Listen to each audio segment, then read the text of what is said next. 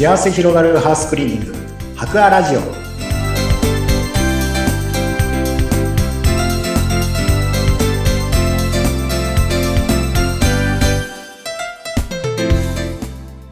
こんにちは。株式会社博アの糸井健二です。こんにちは。インタビュアーの山口智子です。この番組は茨城県でハウスクリーニングを展開している株式会社白亜の皆さんにハウスクリーニングのお話、お家でできるお掃除のポイントなどなど伺っていますが、今回も社長の糸井さんにお話を伺っていきますが、糸井さん前回はダスキンの経営理念のお話とか、そういったことを伺っていきましたが、ちょっと今日もぜひその続きで、そのダスキンさんがいろいろこう、最初、新入社員の方とかにですかね、研修をしっかりするということがあると、はい、そのお話をぜひ伺いたいんですが。はい。そうなんです。ダスキンはですね、あの、新入社員の方とか、あとこう、加盟店で、まあフランチャイズでですね、加盟店でオーナーになる方、なんていうのは必ず受けなければいけない研修があるんですけれども、けれども、これがあの、一等円の、一等円研修といってですね、一等円っていう、あの、漢字の123の1に、等っていうのがあの、ともしびの等、あの、皮辺に登るって書いて、あの、ともしびの等ですね。それに円。その一等円という、京都の山科というところにあるところに行ってですね。まあ、そこであの、修行するというと大げさですけれども、ちょっとそこで研修を受けるっていうのが、まあ、これまずや、やらなきゃいけないというと語弊がありますけど、受け受ける研修としてあるんですよね。へえ、そもそもそ一等園っていうネーミングにも意味があるんですかね？まあ、あると思います。あのああるはずですね。なんかやはり、灯火になろうっていうようなことだと思うんですけれども、はい、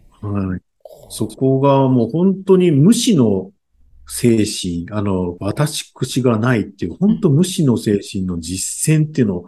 徹底してる学ぶところなんですよ。もう、す本当に忘れられない研修でしたね。私も行きましたけれども。具体的にどういうことをするんですか？これがですね、あの、托発と奉仕っていうのがあるんですけども、托発っていうと、よくイメージするのが、お坊さんなんかがですね、なんかこう、お椀のようなのを持って、あの、家を回って、この、ちょっとこう、不正をお願いするみたいな宅発っていうんです、いうのがあるんですけど一等園においては宅発っていうのはですね、あの、バケツと手拭いだけ持ってですね、で、各家に訪問してですね、あの、トイレ掃除をさせてくださいと、お宅のトイレ掃除をさせてくださいと、一軒一軒お願いして回るんですよ。それで、トイレ掃除をさせていただけたら、その手拭いと、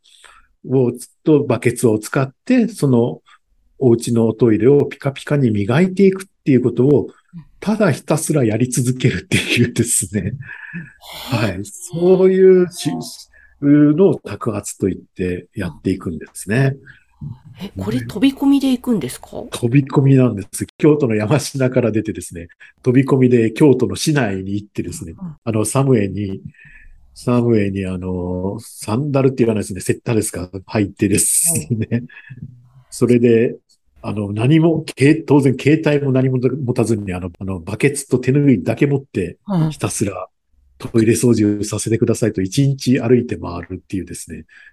もうそれがもうすごくありがたい、ありがたい修行でございました。はい。いや、これはどうなんですか？気持ちの変化がきっとやる中でいろいろあるんだと思うんですけども、最初、一件目から始まってやるごとにどんななんか心境の変化って生まれるものなんですか？まあ、本当にあの、もしかしたらその一等園の趣旨と私の感じたものが違っちゃうかもしれませんけれども、私自身はですね、最初にやった時に、まず、まあ、以前私も営業とかはやってたので、あの、一件一件飛び込むこと自体にそれほどそこは抵抗がなかったんですね。うんうん、それほど抵抗はないので、それはそれでまあ、行くんですけれども、行ったんですけども、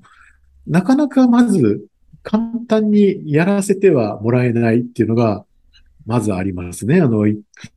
ただ、無料、当然お金は取らないので、無料でさせていただくんですけども、向こうからしたらですね、見ず知らずの人がいきなり来てトイレ掃除させてくださいって言っても、そりゃ簡単に、あの、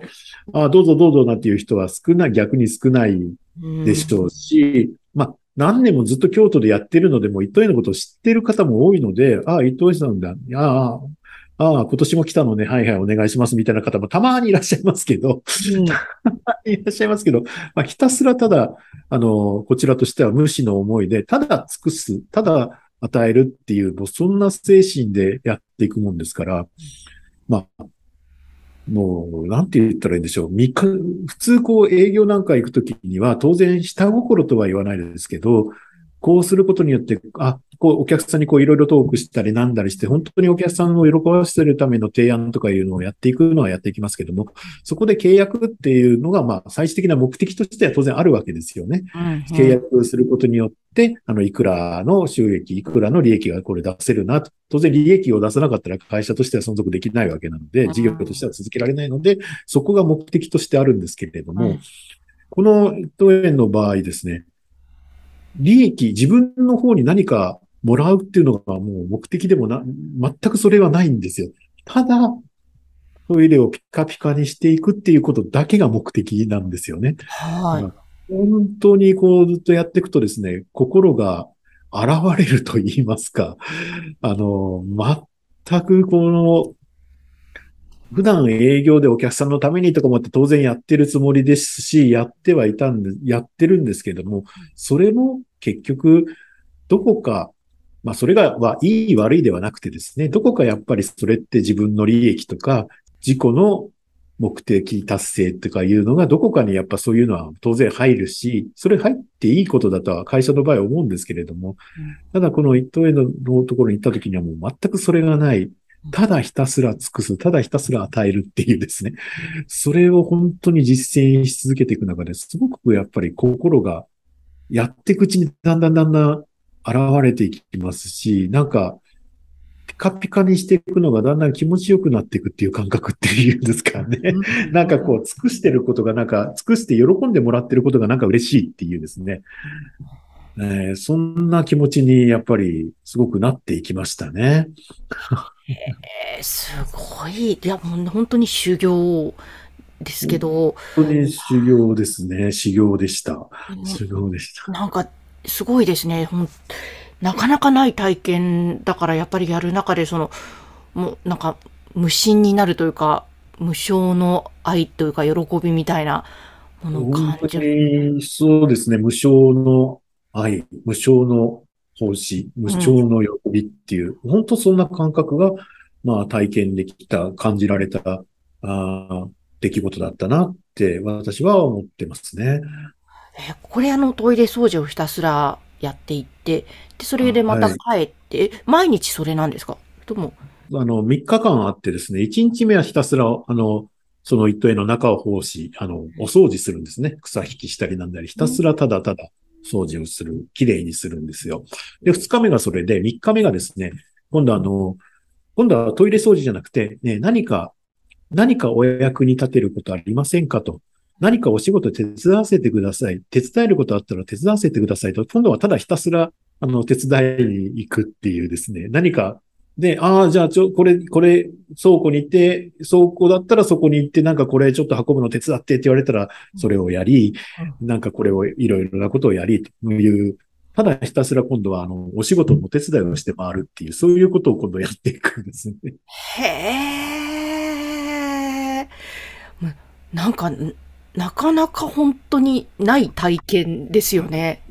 なかなかない体験ですし、まあ、中には、まあ私も、ちょうど私がそのやった時が2月でですね、ええ、京都の2月ってめちゃくちゃ寒いんですよね。はい。そこにあの寒いにあの、裸足にあのセッターですから、もう、寒くてしょうがないっていうのがありましたし。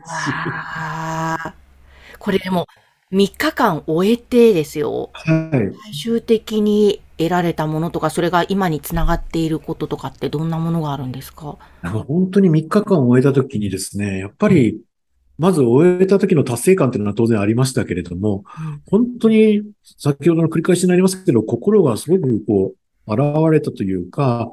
のダスキン、もともとこのダスキンの創業者の鈴木誠一って方がこの一等園というところ、この一等園ってあの宗教団体とかじゃないんですけど、まあ本当奉仕団体なんですよね。宗教法人でも何でもない、本当に一般社、まあ社団法人かなんかちょっとわからないですけど、まあそういう社会貢献活動をするっていうような団体なんですけれども、ここの一等園で、あの、ずっとま、学ばれた方だったんですね。鈴木圭一っていう方が。で、この一等園の考え方、この精神を会社の事業に展開していきたいということで立ち上げたのがダスキンっていう会社なんですよ。で、この一等園の一点、私は初めて、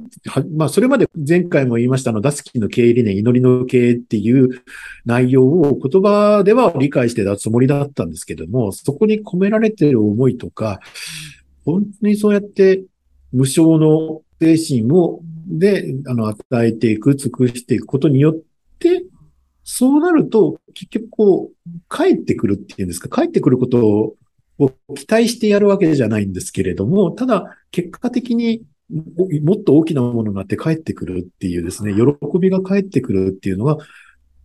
あ、祈りの経営ってこういう意味だった、そういうことだったんだなっていうのが、すごくこの研修に行って私は実感できた、あの、納得できたっていうのがありましたね。へいや、でも、なんかこう、ダスキンさんがこれだけ全国に広がって、今もずっと、こう、ファンがね、やっぱり多いと思うんですけども、これだけやっぱり続いていく、